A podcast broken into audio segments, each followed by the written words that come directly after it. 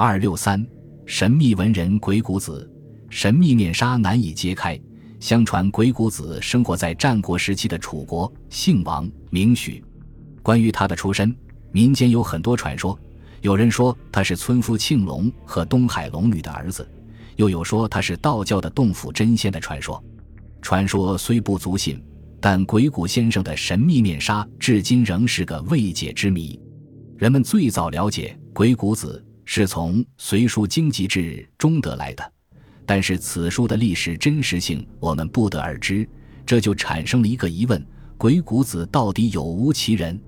在史料中，一些直接记录鬼谷子的文献材料很少，但是间接提到他的却很多。其中，《史记·苏秦列传》提到苏秦东失事于齐，而袭之于鬼谷先生；又有《史记·张仪列传》记载张仪常与苏秦俱是鬼谷先生学术，苏秦自已不及张仪。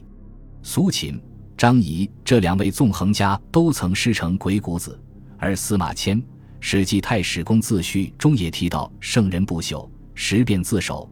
唐代著名的史学家司马真在其《史记索引》中说的圣人不朽，十变自守，引自鬼谷先生名作《鬼谷子》。《史记》探究历史的态度和真实性，我们无需怀疑。从中我们可以对鬼谷子有一定的了解。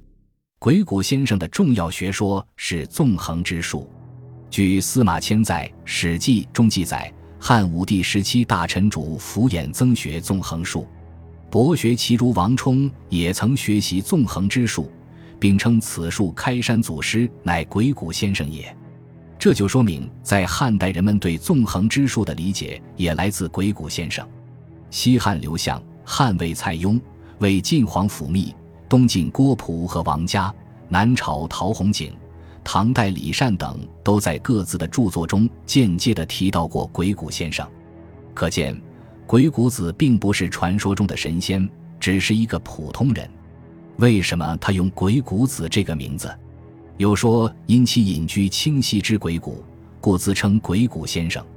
其实这类似于笔名，不愿意用自己的真实姓名，故而以鬼谷子自称。